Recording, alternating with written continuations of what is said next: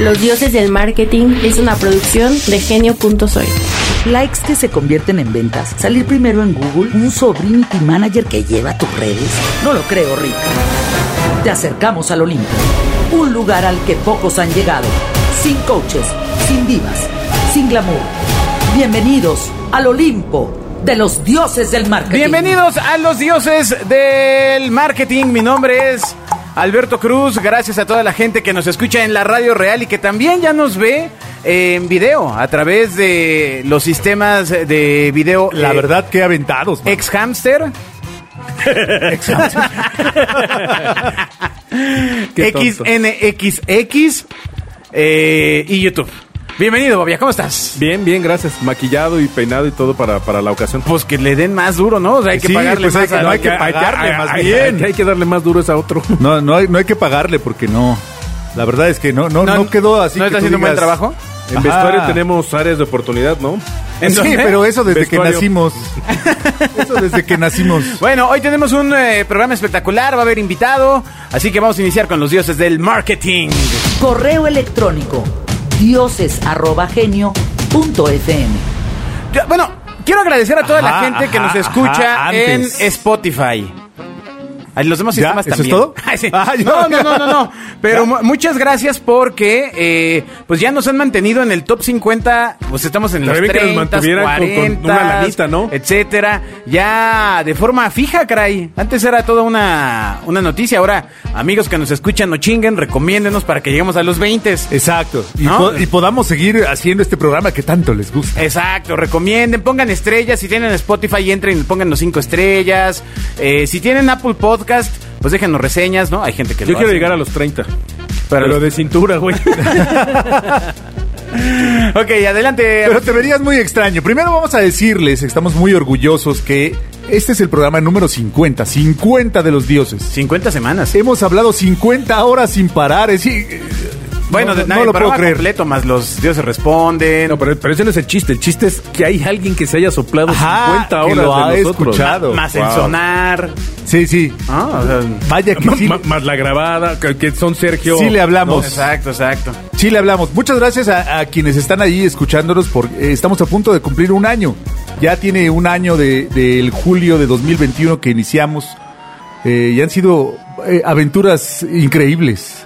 Sí, sí, sí. ¿Te vas a llorar o...? Pues sí, este, quisiera llorar un poco. Noches de sinsabores. Estoy de- tratando Güey, de- Es muy divertido, lo hacemos Sí. con... No, no, no, no hemos Estoy tratando sufrido. de- Ni es una aventura, ni... de cálmate. contener las lágrimas. Jack, Sí, sí, Jack sí. Sparrow. Qué raro, qué raro, Sí, Agustín, teniendo caramba. sentimientos. Bueno, lo que sí, Gracias gracias, por el Pride. gracias a Radio Real, que pues, nos ha... Albergado. Exactamente, bueno, a ti, a mí nos Eso- han dado eso tiempo eso. A ti, hermano, que te alberguen lo que quieras. Los dioses del marketing. Eso pasó la última vez que estuvimos en, en, en- en un- en una señal de Gonzalo Oliveros. Así con el programa Patito. Cuando Exacto, ahí sí nos albergaron. Herovia. bueno, venga. Vamos a empezar con el programa antes de, de pasar nuestra entrevista con el invitado sorpresa de hoy. Pero vamos a hablar de eh, qué están haciendo. es- el título es terrible, amigos. ¿Qué están haciendo las familias mexicanas para llegar a fin de mes? O sea, la, la verdad es que. Pues ahorrar lana, ¿no? Ajá. esperar, a que, esperar el calendario, ¿no? La verdad. Ay, qué bonito. Ajá. Lo que es vivir con privilegios. Exacto, exacto. ¿No? Es la segunda vez que se lo han dicho en menos de una hora, Bob. Eh, exacto. ¿Qué, qué sorpresa. Así de. No, pues para mí el fin de mes, ¿qué? El calendario. Exacto, exacto. Todo lo bueno, también saludos a Samuel y Sergio que están en el switcher de video. Veo cómo, veo cómo cambian tu toma a la mía, Sam- tu toma a la Samuel mía. Guch Eh. y Sergio Hanstinger. Son alemanes los dos. Usted, ustedes no los ven porque están detrás de las cámaras. Pero bueno, bueno, pero entonces, ¿qué hace una familia ¿qué para...? están haciendo? Nos llegó, como siempre, el reporte de World Panel, World Panel by Cantar. Ah, muy bien. Ah, ¿Qué, qué es? Cantar? ¿Qué es Cantar? Para que ti? es eh, la mayor casa de estudios de mercado en este país y en muchos otros. ¿Qué nos dice? Ah, trae una noticia que suena como a, como a el agua tibia y el hilo negro. Que dice, vivir en México cada día es más costoso. No, hombre. ¿Y quién lo dice, ¿Y un quién sueco? pagó este? ¿Quién pagó ese estudio? No, pero eh, miren, es un estudio de comparativo de marzo de 2021 eh, contra marzo de 2022, donde dice que 41% de los mexicanos, recuerden que ellos tienen este panel gigante de eh, que estudian todos los días qué compra la gente. 41% de los mexicanos, señor Bobia, están utilizando el endeudamiento para llegar a los gastos de fin de mes. Sí, está, está terrible, terrible. 41% la tarjeta de crédito para el súper, güey. Pues sí, Es terrible. pues sí está duro, ¿no? 41%. Mira, el, el otro día platicando con un amigo, y, y es una cosa tan simple. Yo normalmente tengo la fortuna de tener que ir por mis hijos a la escuela, dos de la tarde. Fortuna. De, de vez en cuando me encargan la tortilla, ¿no? Entonces paso por la tortilla. Claro. Hace algunos meses me acuerdo que costaba 16 pesos, luego subió a 17, 18 y hoy está en 20 pesos el kilo. Oye, pero denúncialos con la Profeco. Sí, amigo, no son, cuatro pesos tragiquísimos. No Pero ahí vayas. Superama. Platicando con un cuate me decía, la bronca de alguna manera es, a lo mejor a ti hoy te cuesta cuatro pesos más. El- la bronca más grave es que hay alguien que solo tiene los 16 pesos originales de esos Totalmente. meses y entonces hoy, hoy compra mucho menos con esos mismos 16 porque él no tiene la opción de meterle otros cuatro para ir Claro, llevando exacto. el handicap de esto. de Entonces, no echar el cambio ahí en la si camioneta, a- mano. Exacto, si a, eso, a esto le sumas la leche, el pan, la carne, pues está, está la costa fea. Parece ¿no? canción de Alex Lora lo que acabas de decir. Oye, Pero así está la cosa en la economía mexicana, la inflación creciendo. Entonces, bueno, ¿qué otros datos ritmos trae el acelerados. estudio de cantar? Eh, nos dice también que solo 8.9% de los mexicanos eh, están logrando ahorrar dinero en es- durante este tiempo. Pues es que sí está. 8.9%. O sea, No, vale. En realidad la economía se, se define por cuánto ahorra la gente. Sí, son nueve personas que están en coma. Nueve de cada 100 personas. Nueve de cada cien que están en coma están ahorrando. Ajá, que, que no salen de Y, y- y sus familias no, porque están pagando los gastos médicos, pero ellos sí, ¿no? Exacto. Entonces, eh, eh, en el dato curioso de esta encuesta dice que hubo un 12% de los encuestados declararon que la economía mejoró. No, no se sabe bien dónde viven. Ah, pues en Palacio Nacional. No, que la Escribe a dioses.genio.fm para ampliar tus dudas. O sea, es 12%. Cuestión de, cuestión de cómo quieres ver la cosa, amigo, ¿no? Ajá, ajá, el vaso sea, medio va- vacío, exactamente. vaso medio lleno. Así. No, pero fíjate, el 12% que evidentemente es sumamente creíble en este país, porque en este país si hay algo es lana, ¿eh? Mal distribuida, pero hay mucha lana. En los borregos. Pero, pero ese 12% de un 100, estás hablando que solo 12 personas de cada 100 están económicamente bien. Está del carajo. Y, y- y se me hacen muchos. Sí, sí, sí. O Pero sea, yo diría muchísimo. así, Azcárraga, Salinas Pliego. Exacto. Lo que, pa- Ah, lo que pasa es que El recor- nivel socioeconómico. recordemos cuando el licenciado Azcárraga, Jos- alemán. recordemos cuando el licenciado José López Portillo ya en los ochentas hizo la promesa de que iba a terminar con la clase media. Pues Claro. sí. Terminó Y con la lo clase logró. media, güey, lo logró, güey. Solo hay pobres y muy ricos, güey. Se acabó. Absolutamente. ¿Qué, ¿Qué significa esto para las marcas? Bueno, lo que está haciendo la gente es migrar a marcas más baratas, uno, lo cual es, una, es una tragedia. Sí, sí. El segundo, evaluar promociones, em- empezar a buscar con mucha mayor fuerza las promociones. Pero también tiene mucho que ver que algunas marcas eh, se confiaron, ¿no? O sea, algunas marcas de alto costo, o quizás ni siquiera de tan alto, pero, o sea, ya se sentían muy seguras en el segmento de mercado y entran a esta dinámica de, mira, ¿cuándo has visto una marca grande? Definitivamente decir, no, no, no, vamos a bajar el precio de todos los productos. jamás. Porque... Nadie de- nunca porque baja el precio. No, yo te voy a decir, No va a pasar. Nike, por ejemplo, en México te cuestan unos tenis de fútbol rápido. Nike para niño cuestan dos mil o dos mil quinientos pesos. Oye, ¿qué? ¿Con ese mete gol o qué? O sea, claro, A lo mejor asegura. Es a lo que voy. O sea, es un costo absurdo, güey. 2.500 pesos unos tenis para Absurdo. un niño. O sea, Sí, wow, no. Ahora, otra referencia a la economía es, fíjate, alguna vez yo platiqué con, con gente de, creo que era Sigatam, y me, de- me explicaban, ¿se acuerdan de los Marlboro 14? Que, Sí. esta, que este era un producto que era una medida 100% de crisis para, para seguir vendiendo cigarros, haciéndole pensar a la gente que era más barato, pues lo que haces es compras menos, ¿no? Pero hoy yo ya no fumo afortunadamente, pero el otro día, ayer que fuimos a comprar unos cigarros, me di cuenta que ya muchas marcas manejan el formato 14. O sea, lo que significa que es, en lugar de subo el precio, pues entonces bajo la cantidad de producto. es una A ver, estrategia de precio. A ver, Claro. pero, pero el punto ya, o sea, visto desde el área de marketing. O sea, si tienes el grueso de tus consumidores, lo que tienen es un tema de poder adquisitivo. Eh, sé que esto suena loco lo que estoy diciendo, pero ¿no sería momento de replantear algunas cosas del modelo de negocio? La respuesta es bajan el tamaño de la porción. Claro. O sea, justo como lo dice, eh, Ustedes han hacemos ido- el, el, ¿Ustedes han ido el últimamente, Marlboro 14. ¿Han ¿no? ido últimamente a McDonald's? Sí, Pero bajar el acá- precio Yo estoy locura. impactado. Acabo de ir. El tamaño de la Big Mac. Sí, pues ya ni es big. Mini Güey, Mac. Es mini Mac, güey. O sea, la Big Mac es una ridiculez el tamaño. Es más, Bueno, ya en la cajita flota, o sea, ya, ya nada en la cajita, o sea, es, es- es absurdo. Exacto. Y evidentemente eso es un reflejo de, güey, no subamos el precio, haz más chiquitas las cosas. No Es So más, Big está Mac. el chico este, cuidando que no tires el cartón para dárselo a la otra persona. Lo, lo dirás de broma. Lo dirás de broma. Ah, esa estrategia, migrar a marcas más baratas, tristemente, decía yo, evaluar promociones, buscar Ajá, sí. eh, eh, comprar más por su dinero, diversificar canales de venta. ¿Esto qué significa? Por un lado, eh, por un lado, abrir eh, a otros canales a la central de abastos, a los mayoristas, y por otro lado también eh, empezar a ir a otros canales donde se vende a menudeo o a granel. Otras Ah, presentaciones. caramba. Esperen, esperen, perdonen que estemos interrumpiendo el programa, pero acaba de llegar nuestro invitado. La verdad es un tipo muy famoso en la industria. Yo no sé si ustedes lo van a reconocer así, de- viéndolo en las cámaras, pero si no, te, te- guardamos tu identidad para, para, para la hora de la entrevista. Ok, bueno, Pero ahora sí, bienvenido, Alberto. te- Termina, termina de comentar lo que estabas Estaba diciendo. yo diciendo que, la gente cambia de canal a no solamente que se va a los mayoristas o a la central de abastos, sino que empieza a cambiar a formatos mucho más pequeños. O ya formatos puedo más grandes. comprar, sí, formatos más grandes, quien tiene la posibilidad todavía de dinero, pero quien vive al día Eh, claro. empieza a irse a donde venden a granel. Para decir, oye, ya no me alcanza para un kilo de arroz, entonces voy por 500 gramos. ¿Tú sabes por cuánto 600 cuesta gramos. un kilo de jamón de pierna bueno de estos, este, Parma o Food? Uy, hace No mucho sé, pero eso, amigo. ¿cuánto le 300 calculas? pesos? ¿Qué es No. el jamón? No me conozco el queso de puerco. 500 pesos. Ah, caramba. O sea, y el kilo de ¿Dónde lo filete, compraste? el kilo de filete de res cuesta Lo compras en el 400. Palacio de Hierro, No, no, no, neta, amigo, también no- no en manches. Soriana el kilo de jamón bueno cuesta 500 pesos y no es serrano, ¿El güey. kilo? Sí. Pero la Digo última porque vez mis que hijos compré comen jamón de como pavo- si me odiaran, güey. Ajá, ajá.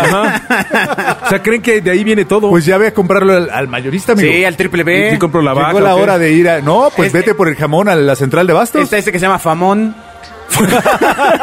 Exacto. O el tamón, el Todo tamón. Tortas de. Exacto, Mon. de, ta- de tamón. que ¿no? en la etiqueta dice no es jamón. Exactamente. Sí, sabe como jamón, pero no es jamón. Así Ah, es. Sí, eso me recordó una época en la que tuvimos una crisis en la empresa hace como 15 años. Ajá. Eh, saludos Sí, al imbécil de Pablo. Ah, hace como 15 días. y, A un amigo de- eh, tenía, tenía muchas broncas de lana, la verdad.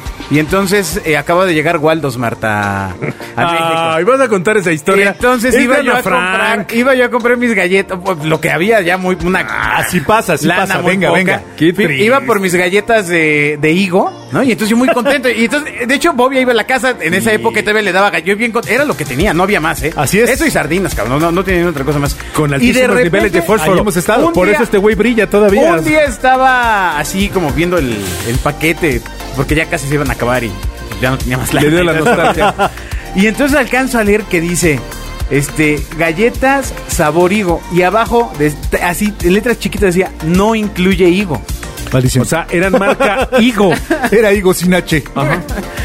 Y finalmente lo más preocupante de este estudio nos dice, la gente comienza a dejar a su marca favorita.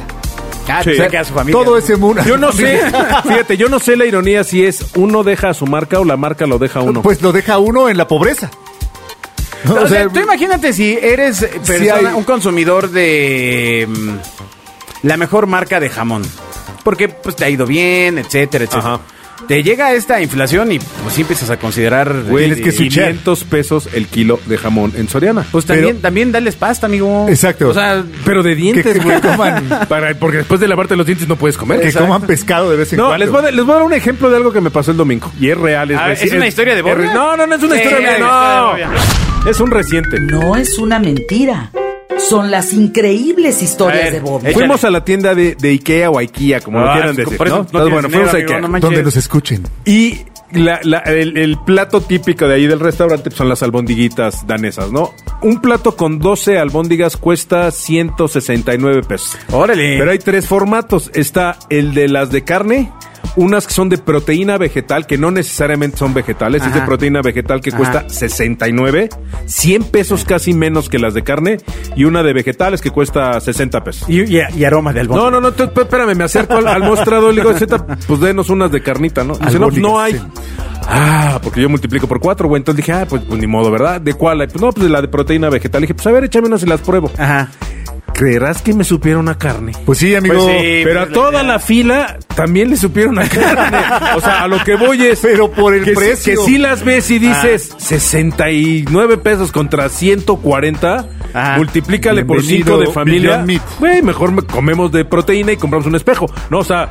A lo que voy es que sí tus gustos y tus hábitos empiezan a migrar por la cuestión Pues económica. yo hubiera preferido Y comer. México, un país súper amante de las marcas, 16, 16, 16% y si se habla de las bien, personas eh, declaran que cambiaron su marca favorita. Muy bien. Es un montón de gente. Pues está bien. Usted que está ahí Pero voy de nuevo, detrás de su marca, tenga cuidado. Te lleva al punto de que la, eh, o sea, estos ingresos, pues generalmente eh, la carencia de estos ingresos te llevan al recorte de personal, pero no te llevan al ajuste de precio. No, ni, ni al recorte de Pero familia, es güey. que mover precio dentro de marketing es imposible. Amigo, a ver, no, es no, no, imposible no, bajar Todo el precio. es posible, cabrón. ¿Qué, qué eres? ¿Comercial de Michelob? Pero estoy ¿Imposible es cambiando. imposible? Exacto. Estoy- la peor campaña que ha habido en la O sea, historia. ¿qué- qui- ¿quién eres? Estoy cambiando la personalidad de mi marca. Ya hemos discutido horas acá que el precio es parte de la marca. Perdóname, pero Señor, ¿en qué momento usted eh, baja el precio de un auto? No, no, hablar no, a pero él no vende coches. A un cerdo Él vende sueños, que es otra cosa. Cerdo Sí, capitalista. güey. O sea, nadie se compra un Jeep porque lo necesita. Correo electrónico dioses@genio.fm. O sea, es porque lo amas, por, por la paz, por muchas razones. Pero bueno. Buenísimo. Sí, no. A ver, pues a, a ver si es cierto. Si yo soy el cerdo capitalista. Venga, si señores. ¿A poco no Llegó la de hora de papas dar... sabritas a papas? Exacto. Así, patas a las papas ahí. Papas patito, güey. Patito, pues sí, pero Sí. eso- aparte son más buenos. No, digo no. Eh, ideas de promociones para. ¿Cómo, si cómo que dijiste mundo otra vez? Necesitamos que nos den hoy ideas de promociones. Ah, nada más nos explotas a Bobby Por y a mí, supuesto, amigo, o sea, debo explotarlos todo el y, tiempo. y ya vi que estás poniendo negocios de cada cosa que vamos diciendo. O sea, de repente Pero- sale Agostini. Es que estoy abriendo un negocio, una vulcanizadora. Este- El otro día salió con que ya iba a poner tamales. No, o sea, este, tanto hablamos de la señora de, los de hecho, tamales. traje sampling. Tamalitos Agustín. Ajá. Ay, a, ver, A ver. todo el mundo está buscando aumentar la venta por volumen, ¿no? Porque pues menos dinero, pues mientras más le puedo dar producto al consumidor es mejor. A ver, Entonces, pero pa- platica para la gente que no está tan familiarizada que es una venta por volumen, ¿qué es? pues la idea es que Es el Costco la y es persona que llegue a tu a tu tienda, a tu tienda departamental, a lo que sea que tú vendas, se lleve un mayor volumen de productos, o sea, comida, bebida, Ropa. llantas, ropa, o sea, que, que ya que está aquí se lleve lo más posible. Son los clubes de precios. Es Exacto. el formato de en lugar de, de compro docenas, que no sé por qué siempre docenas, güey. Alguna razón Pues porque- enigmática debe haber la docena. Por tu Pero- origen. Ah, exacto, por Sí, los sí. ingleses, güey. Gracias. Pero a lo que voy es. Es como el club de precios. Una lata te cuesta un peso, 12 te cuestan 10. Entonces la idea es, tú vendes por volumen, el consumidor gana, tú ganas y todos ganamos. ¿Cómo? Eh, menos la marca, pero en fin. Ah. ¿Cómo puede aumentar Las marcas se sostienen la de dinero. venta? Exacto, de, no de, de likes, güey. Ah. sí, las marcas viven de likes. ¿Cómo puede aumentar eh, la venta en volumen? O sea, que se lleven más cosas. Una tienda de barrotes. Despensas. Ok, a ver, venga. De, de- de- desarrolle ¿Te, te explico el concepto de despensa? Sí, sí, sí. Pues una despensa, o sea, lo que te vendo es, como es muy difícil hasta por, por, por almacenaje que puede tener una tienda de barrotes, pues lo que armas es un combo de muchos productos, le bajas un poquito el precio y entonces te vendo todo el combo. ¿Cuánto es un poquito el precio? Pues no sé, a lo, o sea, los márgenes entiendo que de changarro pues, son muy cortitos, entonces lo que tengo que hacer es prorratear y venderte el combo de un paquete, vamos, si el ticket promedio de un changarro es de 25 pesos, a lo que tengo que procurar es impulsarte una venta promedio de 100 pesos que incluya muchos productos que además tengan buen margen. O sea, te armo una despe- la despensa, Exactamente. La, la despensa Lupita, Sí güey. le sabe. También puede ser, a lo tengo mejor, 52 años y familia, güey, por eso... claramente también puede ser, eh, hay producto que no se debe quedar, Totalmente. ¿no? Entonces, El jamón. Bueno, claro, pues claro, ¿no? Está obsesionado con No, el jamón. este, Güey, 500 pesos un kilo de jamón. Hay, hay producto que no se puede quedar, entonces esas despensas pueden ser eh, reforzadas con productos que ya están en la rayita. Sí, claro. ¿no? O sea, como, el especial, cerca. como el especial Oye, del día del restaurante. me- metes a ese a esa despensa los chetos que traen a Chester todavía en la bolsa. No, porque los- este, no, no, no. churrumais que trae el, el No, porque esos bolsa. productos va- van de regreso, se los regresas a sabritas y los venden en- como producto frío. Esos no tienen bronca. Lo que tiene bronca son tus lácteos, son los los quesos, las Claro. cosas de En lo que tú granel, ya compraste. el jamón, el azúcar que está en un costal y está a punto de que se llene de hormigas. En caliente. Esos son los que tienes que los aventar. pones en la despensa, o sea, incluye esto gratis. Exacto. Porque aparte la, Y la le pones- Claro, que va le pones gratis. un plus. Recuerde que siempre debe hacerlo con los productos, mezclando productos de alto margen con productos de alta rotación. O sea, los que se venden mucho pero le gana poco, los que se venden poco pero que le gana mucho. ¿Cómo se ve que Como el en- jamón. ¿Cómo, Claro. se, cómo se ve que trabajó en TV Azteca, eh? ¿Qué, qué tal? Y en la Coca-Cola. Correo electrónico dioses@genio.fm. Siguiente eh, idea de promoción, vamos con una fonda. ¿Cómo le hace para aumentar el ticket en una fonda? ¿Tú cómo crees? No sé, pues para eso le traje a usted. Fíjate, hay dos maneras. En Estados Unidos hay una, una que, que, vamos, en, en Estados Unidos, no sé si aún siga ese mismo rollo, pero en Estados Unidos durante los 80 se puso muy Dijo de tres moda veces Estados Unidos. el que te servían unos platotes de comida. Porque Estados eso, Unidos? Porque eso te baja mucho los costos. Sí, sí, sí. O sea, aparentemente es, es mucho más producto, pero cuando compras por volumen y eres una cadena, pues me retacas el plato. Y entonces la percepción que tengo yo de comprar un plato de IHOP lleno de comida y Que- cuesta... Que, que también ya cambió la ¿eh? Sí, por, sido- por eso tengo que está cambiando. Pero es, el, es el concepto del buffet, bueno, que tiene otra idea el buffet de Las Vegas. Pero a lo que voy es, tú vas a un Dennis, a un Dennis, a un este Applebee's gringo y te sirven súper abundante porque es mucho más barato para ellos porque bajas el costo por el O volumen. sea, servir más comida. no, en México no. Yo creo que en México lo que haría ¿Este es... programa dónde se hace tú? Eh, bienvenido a Oye, pero, Copenhague. pero nos oye Ya. mucha gente en Estados Unidos. ¿Las fondas? O ¿Fonda? como dice la jefa de ¿Dónde gobierno. se hace? Su- este, Suiza. No es Suiza, aunque parezca. Sí. Suizo, suizo, pedazos. de- Ah, fonda. Yo lo que haría en una fonda es vender comidas. Nos hizo perder el tiempo. Comidas por Adela. A ver, venga. Sí. Te, te vendería unos cupones de el, el, como Week Meal. Y entonces te diría, pues, si la comida cuesta 35 pesos la comida corrida. Si me compras la semana, te cómprame la semana y te cuesta más 150. barato. Sí, sí, y sí, incluye agua. Le- ya traes ahí eh, el fondo de la gente que va pagando por adelantado la semana. Muy por bien, muy Eh, vas levantando y todavía con más gracia puedes tener una pequeña aplicación que te lleve a la hora acordada, o sea, de que me llegue el, el, el lunchbox a las 2 de la tarde. Pero ya está pagado por adelantado. Y es más, todavía le puedo apretar más porque entonces con un nutriólogo armas una serie de, De mentiras. platos. Donde dices que la pasta de pasta una es muy nutritiva, güey. Una serie Sí. de paquetes que te vayan eh, dando la impresión de que tienes un bonus. Ahora ahí te va. Donde, sientes que, que, que no debes comer tanta carne. Eh, que el arroz con huevo no Sí, está claro, bueno. Exacto, la carne ¿No? hace daño. Pero ahí te va el mejor formato que yo he visto de comida corrida con concepto. Lo tenía un lugar que además era, era de un publicista. Se llamaba La Casa de la Abuela. Güey, y estaba ya a un lado del hotel del World Trade Center. Y el formato era el siguiente. Tú llegabas, te sentabas en la mesa, te, te aventaban una canasta de pan cortado muy bonito, tu jarra de agua, de, de frutas muy, ya sabes, frutas tropicales, ¿no? Exacto, tutti Li- frutti. Limón con cilantro salvaje, ¿no? y otros sabores de estos. Pero ahí te va, el chiste de esto es que tenía un formato de buffet en el que tú te parabas y tenían una olla muy bonita con un tipo disfrazado de chef y tenían una olla de un caldo. Y entonces te decían que eso era, eh, por ejemplo, tenían, no sé, sopa de res al jerez. Ah, pues oye, padre, güey, era un caldo, güey. Entonces te servían tu caldo, luego tenían arroz, pero tenían dos tipos de arroz, uno con pintura y uno sin pintura. O sea, un arroz verde, este, ya sabes, al, al poblano salvaje, y el otro era amarillo, este, arroz valenciano, ¿no? Arroz con pinturita, güey. Te daban tu arroz y luego tenías tres guisados. O sea, ponerle concepto. Exactamente, era una comida corrida con concepto, güey, pero además los costos bien, de- como de boda, ¿no? Los Sí, costos sí, del mesero bajaban. Tiene onda, tiene porque, onda. porque pues tú te, era buffet, güey, tú te Ah. levantabas. Y además al final que eran postre mose- y el postre era, más mal el postre era maravilloso. Compraban una rosca de Walmart de chocolate y uno de vainilla. Cortaban los pedazos y los intercalaban, güey. Entonces tú tenías la rosca dominó. Entonces te servías tu postre y la percepción de que habías comido en un restaurante de buffet. ¿Cuánto costaba aquello? No sé, pero vamos. 500. Cuando la comida Exacto, pero corrida bueno, lo podía costaba- pagar. Cuando la comida corrida costaba 40 pesos, pues esto te costaba 60. Y tenías la percepción de que estabas comiendo en un lugar super nice, güey. Pues así era este restaurante que estaba ahí en Miramontes, ¿no? Este. no, el uno de Shillong buffets. Stockade. Ajá. No, o pues sea, ese es otro rocho. Ese sí es cadena gringa con comida lo Bueno, dieron una buena idea para las caro, fondas. ¿no? Bueno, ok, una más. Cambiemos. Mitos digitales con Alberto Cruz.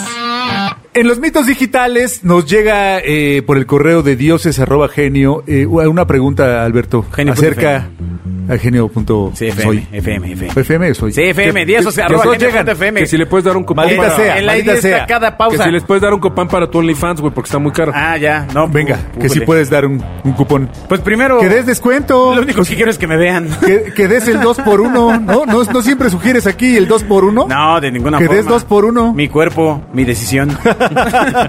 Venga, eh, certificación Blueprint en Facebook. ¿Vale la pena o no vale la pena tomarla? A ver. A ver.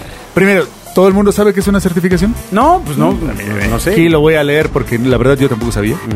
Ah, es importante tener la, dis- la meta certificación, meta certificación, Bobia. Pues sí, Que porque es ya, Facebook, porque sí, se llama certificación. Pues porque se llama meta. Ya, Entonces, será ya. Facebook. Ajá. Y si fuera Eh, de Twitter, ¿cómo se llamaría? tu certificación. Ah, la Ah, fíjate. Ándale, pues. Twister. Eh, consiste en una serie de exámenes preparados por Meta, básicamente, para certificarte nada más. Van desde eh, asociada en marketing digital, de las más básicas y que cuestan 50 dólares, Sí.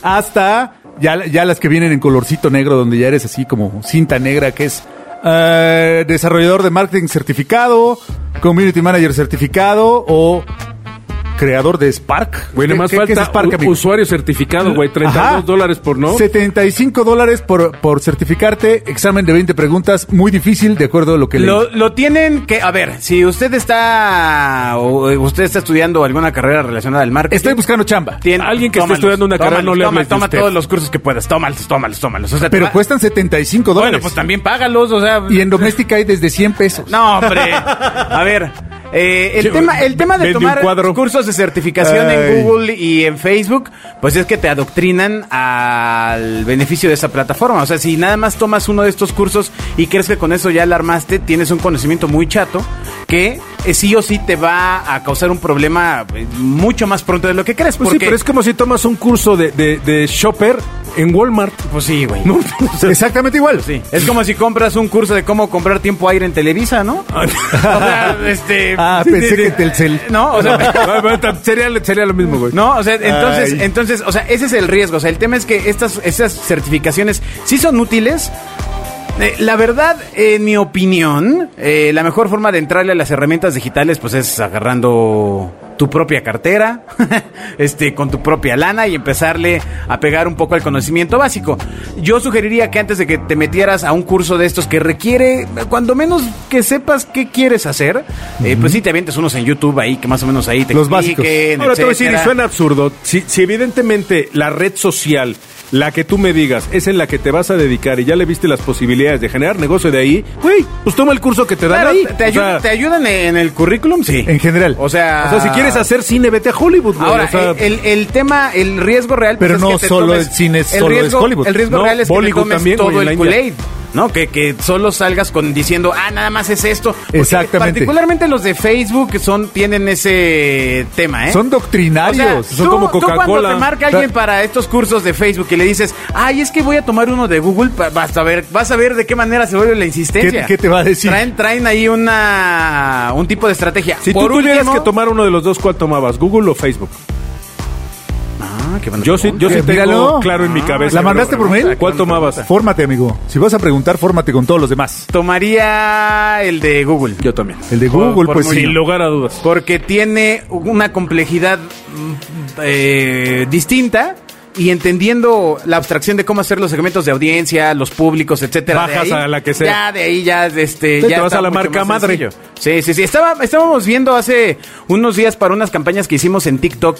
eh, recordarles que no todas las empresas pueden hacer campañas en TikTok, solo algunas, son Exacto. algunas. Y Tenga cuidado que, que su sobrino le pida dinero para las campañas. Ah. Tenga cuidado. Claro, porque ya me pasó que un cliente sacó, me dice, ¿sabes qué? Que me sacaron una cuenta de anuncios de TikTok, pero solo me pueden anunciar en Estados Unidos y llevo tres meses pagando Qué padre. lana y luego pues a todos. ¿Y ha vendido algo allá? Pues no. Pero tiene muchos Maldición. views, eso sí me lo dijo. Este, Ah, no, pues entonces Pero bueno, sí. yo tomaría el de, el de Google. Facebook tiene la relevancia de que sí te va afinando el conocimiento para pautar en Facebook, Instagram y Messenger. En las suyas. ¿No? Pero eh, la verdad es que particularmente en el caso de Facebook sí he notado que son mucho más insistentes en el tema de que solo así funciona.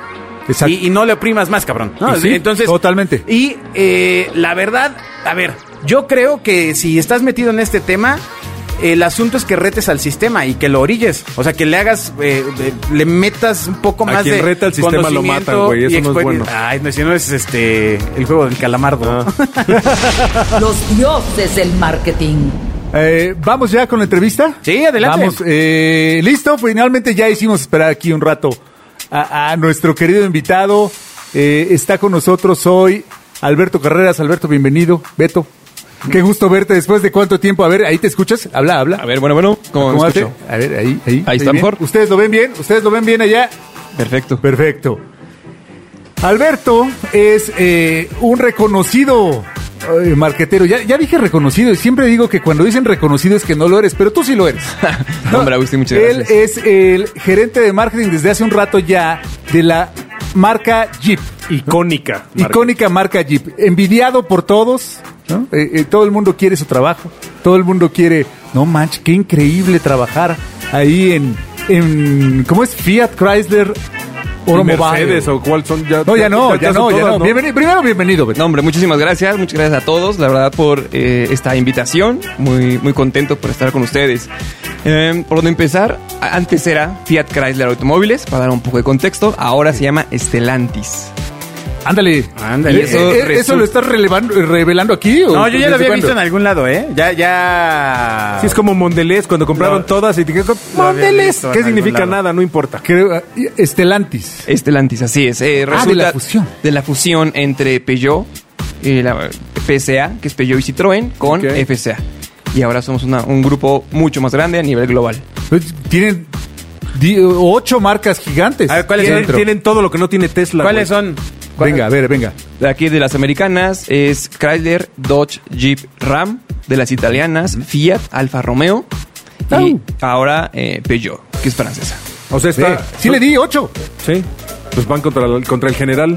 De- y, y fíjate, Bobia, ve- venías de un tiempo todavía anterior donde Claro, eran donde carretas, Mercedes. eh, exacto. Eran carretas. Donde traía Mercedes. donde era Daimler- Daimler- Chrysler, Daimler. Chrysler, exactamente. Sí, ¿Tú vienes es. desde, desde aquel tiempo? No, de- después de Daimler se separó y fuimos Chrysler exclusivamente.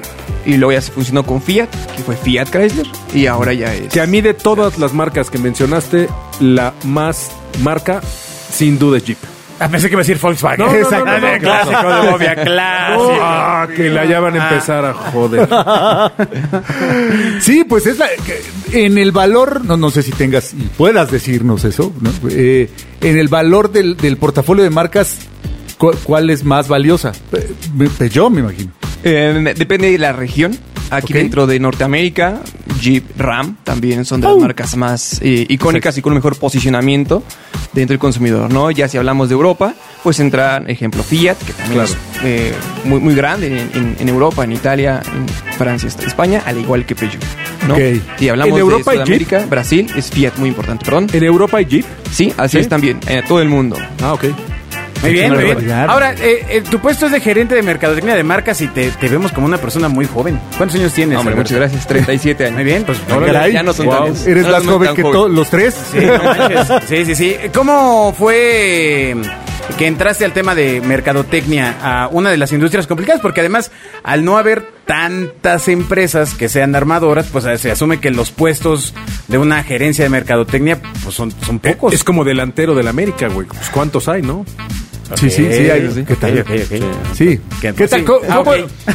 vamos a cambiar y Ah. vamos a cómo llegaste allí. ¿Cómo, cómo? Yo estoy estudiando mercadotecnia ahora. Bueno, yo no. Tú no. Yo debía haber estudiado mercadotecnia. Debiste haber estudiado lo que fuera. Exacto. Algo. Lo que fuera. Co- ¿Cómo, cómo- ya lo, primero ya lo tenías visualizado y luego cómo llegar?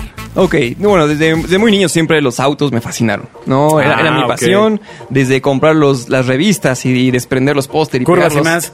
Exacto. eh, y memorizar precios, vehículos, marcas. Ah, ¿de plano? Así de ese nivel, ¿no? De nivel ya de locura. De que coleccionabas cochecitos y... Exactamente. Sí, cuando en México había 12, ¿no? Entonces, ¿qué? Recordemos que en México, pues, ay, digo, No, ah, él ya es de los a él ya le 90s. tocó- sí, claro, ya le A tocaron ella le todos. tocó, ya le tocó con había marcas. Claro, ¿no? acuérdate cuando para nosotros el coche más fino era, era el... Tú empezaste en vehículos automotores Era el mexicanos, Lincoln, ¿no? Es- ese era el coche más Sí, caro que sí, había. sí, sí, sí, y de de ahí acuerdo. para abajo eran poquitos. Sí. Ajá, Bueno, perdón. y coleccionabas. Exactamente, sí, así que de la infancia, ¿no? Ya eh, una vez eh, egresado de la licenciatura de marketing, estudié mercadotecnia, puedes buscar las oportunidades. eh, entré trabajando desde el corporativo de Liverpool. Ok, eh, visual. Luego nos, eh, la oportunidad fue en BMW Ok. como trainee de, de CRM y marketing y ahí fue ya cuando se abrió el panorama para poder eh, ir o especializarme para la, la industria automotriz. ¿no? Cuando Oye, entraste, una- una- espérame, una- espérame, cuando entraste de trainee de CRM, por ejemplo, eh, ¿cuál fue tu mm, impacto en el tema de ver el manejo de los clientes? Ok. Eh, todavía en ese momento, que era alrededor del 2007 más o menos, Ajá, ajá. todavía no era tan común escuchar hablar de Customer Relationship Management. Qué, qué increíble, ¿no? Exactamente. Pero bueno. Así es. eh, el valor al que le da a los clientes, ¿no? Que se les asigna eh, de partiendo del principio de que es más barato conquistar o vender a un, a un cliente leal que salir a buscar clientes nuevos. Y, y, y eso mega sorprendente porque BMW debería vivir de sus clientes.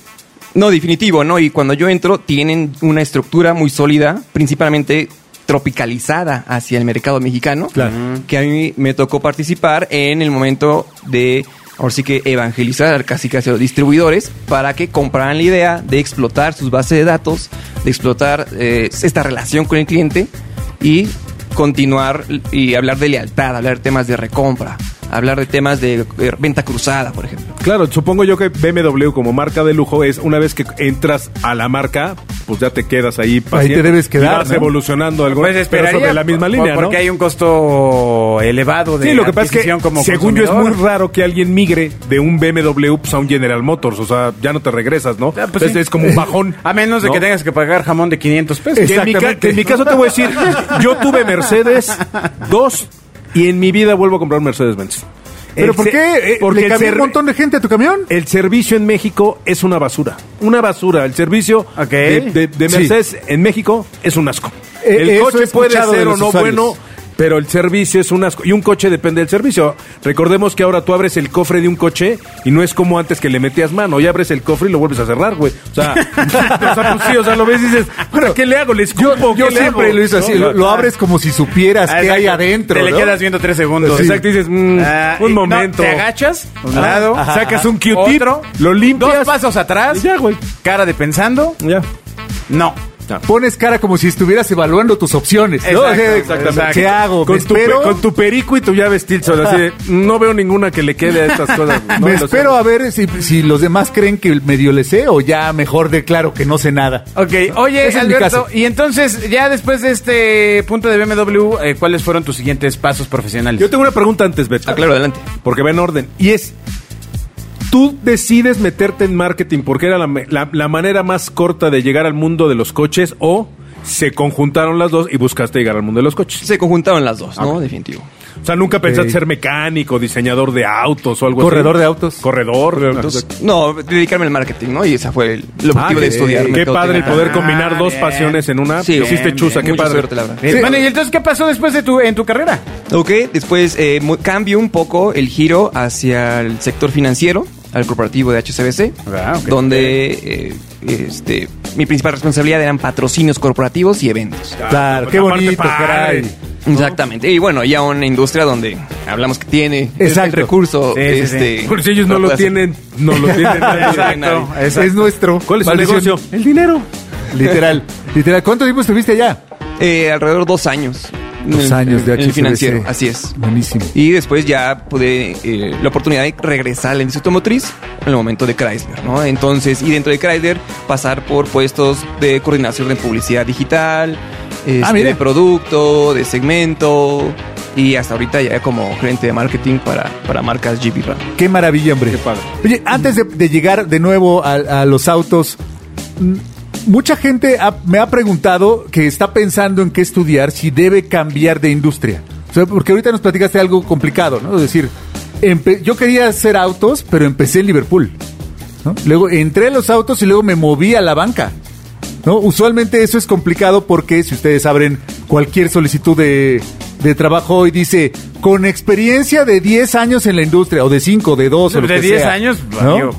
Eh, O sea, que tienes que llevar experiencia dentro de la industria, eh, si no, no, en principio no te contratan. Ah, pues mientes en el curso. Ah, no, no. pues, Exacto, no, no. sí. claro que Eh, no. Esa es una opción. pero, Viable. ¿qué, qué tan, ¿Qué tan complicado es cambiar de industria? Ok, no, yo creo que ahorita es poco más sencillo porque ya los puestos se dirigen más hacia las actividades, hacia la especialización.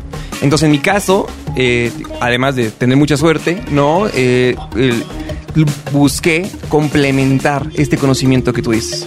¿no? Desde CRM, que es una parte de marketing, eventos otra parte, digital otra parte, el área de producto, donde tiene que ver precios, distribución es una parte, y ahorita llegar marketing. ¿No? Entonces buscar también complementar tu carrera. Pero lo interesante es tu óptica, porque, o sea, si tú lo ves desde afuera, es trabajo en finanzas, trabajo en un banco, digo, en, en Liverpool, en un retail, en- no. Es desde adentro lo cambias, dices, mi expertise es en, en- en patrocinio, en, herramientas de, y eso es lo que... Producto digital. Por eso, por eso trabaja en marketing. Claro, se sabe te- vender, ya tienes un Claro. conocimiento robusto de Claro. distintas áreas. Que, es que eso es que fíjate, lo importante, interesante ¿eh? aquí es cómo planteas y cómo plasmas tu historial en un currículum, desde qué óptica. Si cacareando las empresas o cacareando el expertise que obtuviste en una empresa. Que es completamente diferente cuando le das la Todo vuelta. depende a qué vayas. No, Sí, y, claro. y qué puestos tuviste, ¿no? Porque Claro. No, no, no, no, no. Pero la herramienta es la herramienta. Él sabe de CRM. Y el CRM, pues es casi igual en todos lados. Sí, Ya traes el expertise y le Sí, sumas sí, sí. que es una marca transnacional, pues ahí te encargo, ¿no? Ese es un super mito. No, o sea, es cierto, yo estoy de acuerdo. El CRM funciona en todos lados. Los clientes son diferentes, las motivaciones de compra son diferentes, los presupuestos son diferentes, pero en principio la disciplina funciona igual. Claro, vender es vender. Pero, pero si tú vas y le dices a tu cliente de Oreo, te va a decir que no es cierto. Claro, pero ahí es donde entra la otra parte. Y le das la vuelta. y, pues, claro.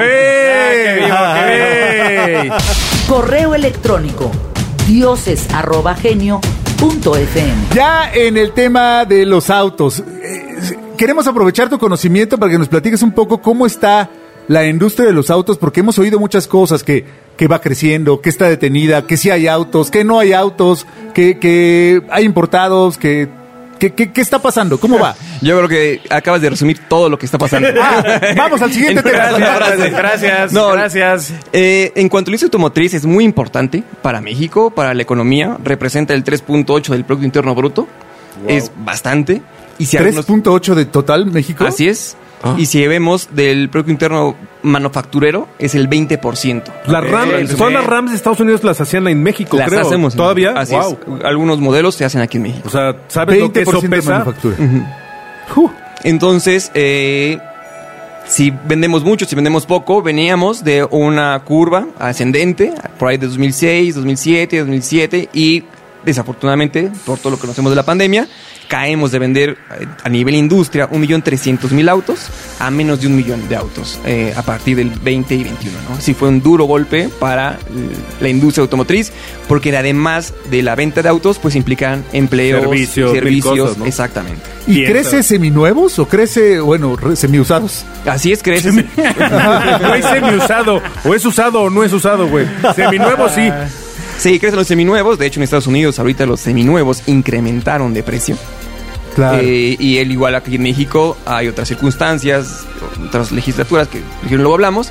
Pero sí, el mercado de seminuevos eh, está creciendo bastante, ¿no? Y ahí, ahí vemos el caso como Kavak, ¿no? O como, como ajá, estos tipos de exacto. nuevos unicornios que están saliendo Me- medio inexplicable, ¿eh? Lo de Kabak. hijo. Absolutamente Es- es inexplicable, el- pero El, el peor servicio ahorita que nos dices que, que- en que- toda mi vida. ¿Qué opinas al respecto? Claro entonces que decrece 300 mil autos por año. Es el tamaño de varias de varias Güey, empresas. Son 600 diarios. ¿Sabes lo que implica hacer un coche? Todo eso, multiplícalo por 600 por día. Me sorprende cómo sacaste la ecuación, Rodrigo. Sí, sí, sí. Tal, tal vez lo imagino. Iba a decir algo, pero no lo voy a decir. Que bueno, eso es en México. Si vemos y echamos un poco Claro. de matemáticas, si vemos el mercado mexicano, puede representar la venta de todo un año en dos meses de Estados Unidos. Uy. Bueno, pe- pero una vez más, el problema es cuando te comparas para arriba en lugar de compararnos con Guatemala, ¿no? O sea, es compárate para abajo a darle la... Sí, es que no, el es- mercado de Estados Unidos es, es, es- es, estúpido. Pero seguramente, hasta donde yo recuerdo, eh, las opciones de compra por, por crédito son mucho más atractivas ¿En dónde? en Estados Unidos. Todo es más en atractivo en. Estados Unidos, güey. Eh, pues Hasta sí, tú, por- ah, primero- Agustín. Si voy, Agustín. soy más atractivo. Primero por la paridad de, de- de moneda, ¿no? Entonces ellos hablan en dólares y ellos compran en dólares, entonces sí, desde ahí puede ser un poco más. Mira, yo recuerdo en, en la crisis que habrá sido en el 2008, Antes de Cristo, 2000, después de Exacto. Cristo. No, 2007, 2008 en ¿En Estados la antigua Roma? En Estados ¿O ya- Unidos llegué a un hotel, prendo la tele y había un anuncio de eh, pagabas un me acuerdo, creo que era un Homer, lo pagabas creo que a 48 meses o 60 meses, pero de entrada llegaba, o sea, además la mensualidad era una ridiculez de, ya sabes, 170 dólares, Ajá. pero además de entrada te daban 5 mil dólares de cashback. Entonces decías, a ver, yo llego, me para una agencia, cumplo con los requisitos, me da 5 mil dólares en cash, salgo con un coche nuevo y lo pago con migajas a 5 años. Why not? Puta, ¿Quién no le entra? O sea, es un mercado completamente diferente a México. Y, y entonces decrece. Y ahora entiendo que hay también escasez. Háblanos un poco de eso. O sea, que ahora ya no hay Así. chips, caramba. Pues ve- podemos ver después Ahora de la pandemia algún- eh, diferentes aristas en, de dónde está afectando. ¿no? Uno, eh, las ventas. ¿no? Obviamente las ventas han caído. También se liga con producción. Se liga con tem- temas logísticos, ¿no? Por todo lo que Y ha habido, esa, ese, sí. ese desajuste en claro. contenedores, en barcos, Claro. en conductores de madrinas, En piezas, en en todo. claro. Exactamente. Eh, y también el aspecto financiero, ¿no? Han incrementado las tasas, han incrementado el costo de las cosas y pues todo eso como parte o posterior a la pandemia. ok. Y, y ahora cómo... ¿Tienes alguna buena noticia? y, ahora- cómo, cómo, ¿cuál es la estrategia? O sea, ¿cómo, cómo Venderle coches se a Sabritas para que lo rife, güey. O sea, en, en esta experiencia que llevas eh, en áreas de marketing, pues ya ahora en esta época post pandemia, ¿cómo se vende un coche? Se vende muy distinto. Uno, podemos pensar y podemos aquí tocar temas digitales, ¿no? Ok, Ahorita ok, entramos bien al, importante, tema de las ventas digitales, pero eh, también el panorama no es tan alentador, ¿no? El, el- el incremento, pues, puede ser estos famosos semiconductores, eh, las- les platicaba, la regulación de autos chocolate o de los autos usados, Sí, que también ajá, estábamos ajá. hablando de eso, pues va a llegar a afectar un poco. Eh, Es, perdón, Mira, ese tema te pega en RAM. en Pero todos- no en Jeep. pues, en todos los autos, ¿eh? Porque Sí. puedes importar y puedes traer Un jeep. Exactamente, ¿no? Claro. O algún vehículo con esas características Ok, 4x4 similar a- que ok. podemos decir. Exactamente. Y pues esos retrasos, en cuanto a cómo lo vendemos, pues hay retrasos en ventas. Y así antes el cliente podía decir quiero un vehículo de tal características, de color rojo, de tal motorización, de tal interior, ahorita casi casi es el que encuentres. Y no solamente de la marca que manejo, sino de toda la industria. Hay una escasez eh, bastante importante en cuanto a producto. Entonces eso pega en la experiencia de compra, porque tú vas medio dispuesto ahí a Claro. hacer el esfuerzo. Compras lo que te venden. Y pues es que de ese no hay. Sí, claro. No, o, o del color de tu suerte no hay. Sí, claro. Totalmente. Tu- tuvimos una, una amiga de este programa que estaba cotizando una camioneta de diferentes marcas y hablamos a dos o tres. Oye, el color, no, eso no hay. ¿Y como para cuándo? No, no tenemos En idea. México no sé, no sé a nivel Claro. mundial, pero México es de los países donde tú compras el coche que la agencia te quiere vender. Normalmente. O sea, solo conozco una marca que traía ese rollo, pero creo que era sobre el, por el sobrestock que tenía de coches y pues había la opción de casi casi tengo lo que quieras. Pero mi pregunta, mi pregunta iba por acá y es sobre todo una cuestión de, de love brand. Para mí Jeep es una love brand por donde yo la vea. Hace rato te lo comentaba. Lo trae. Yo creo que la gente que no... No, pero fíjate, precisamente ese es el punto que es... Hay gente que se tatúa marcas eh, y hay, hay unas que no te tatúas. O sea, te tatúas, a lo mejor yo sí no dudo que haya alguien que traiga la famosísima parrilla de siete franjas y los dos faros de Jeep en la espalda, pero nadie trae el de Procter Gamble, ¿no? Traigo Chevy. O sea, No, que- sí, exacto, o sea, nadie trae Opel, supongo, no, no lo sé, ¿no? Ah. Pero mi punto El es... otro día vi una foto de uno de Herbalife ¿Sí? que lo traía tatuado. Bueno, bueno, Sí, también sí. debe haber de Mary Kay, güey. Si vivo de eso, pues claro. De ilusión los vi. Sí, Sí, sí, claro. Pero me permites continuar. Continúa, No, continúa. no, cambiemos de tema. No, mi, ya está, mi- ya. mi- mi punto aquí es, eh, según yo, y, una love brand en teoría debería estar eh, como más allá del bien y del mal.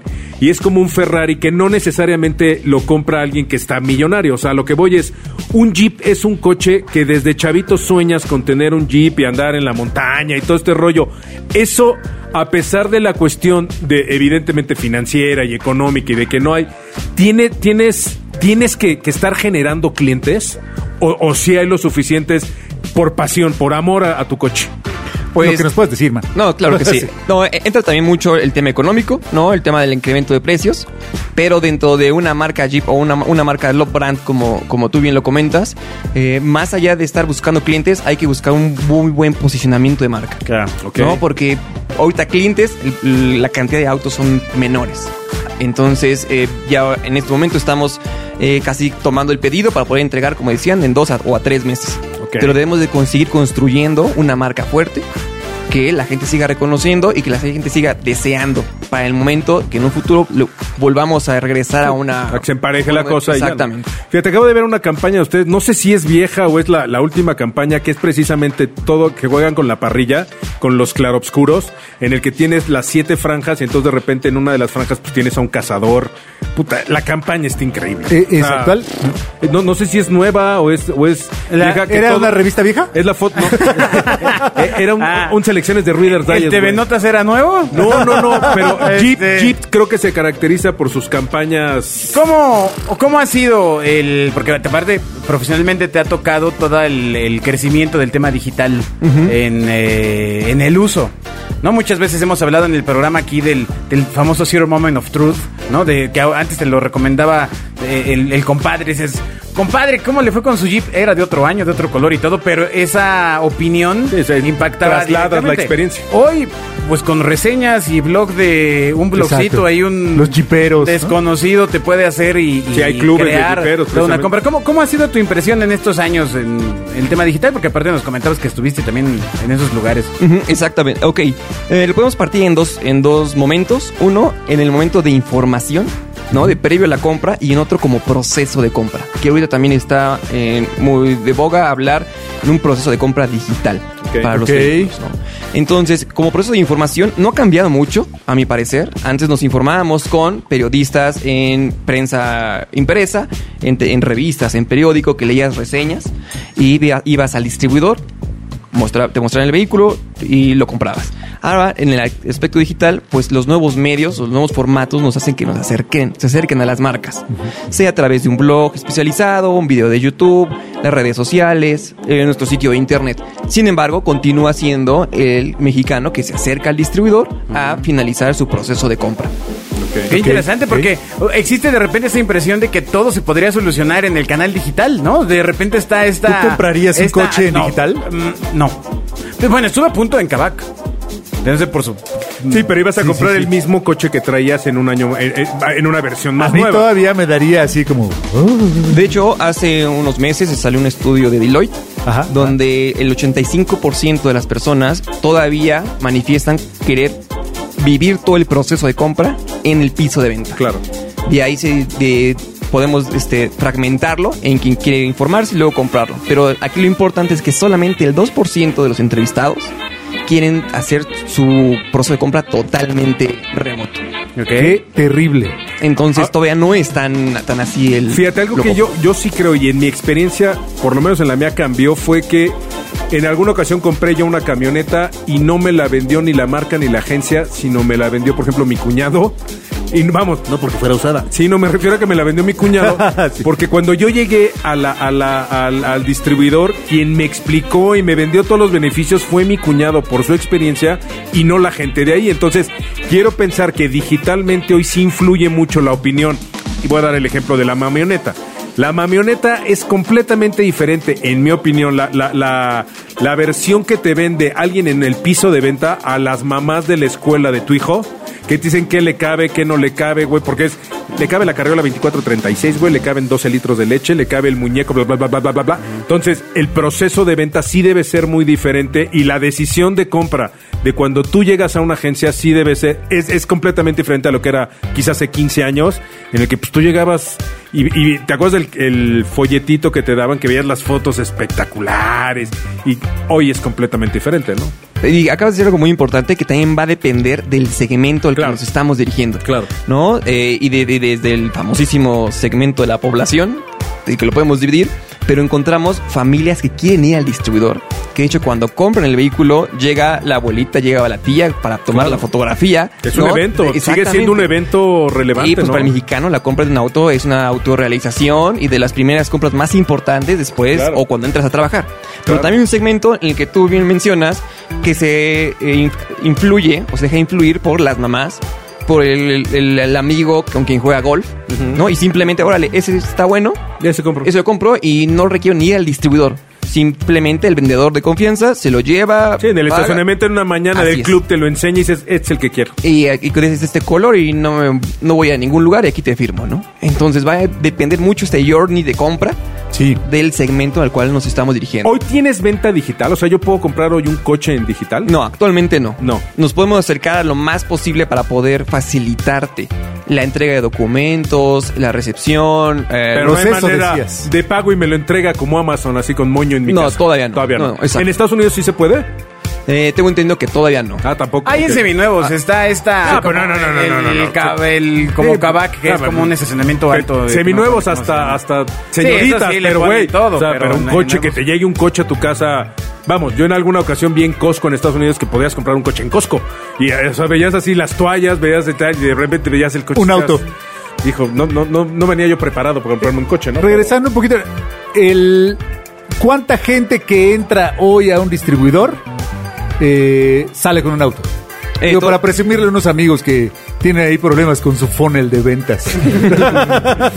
Eh, ya el momento de que el distribuidor ya es un, un prospecto o un, Ajá, o un ajá, ya, ajá. ya muy caliente. Sí, ya, ¿no? ya. ya. ya es que ya, ya, tuvo está. una implicación brutal. Exactamente, sí. Entonces ya tenemos un- una conversión entre un 12 y un 15% de, Ah. Ándale. la gente que ya pisa. Porque el que toque el distribuidor quiere decir que ya lo va a probar.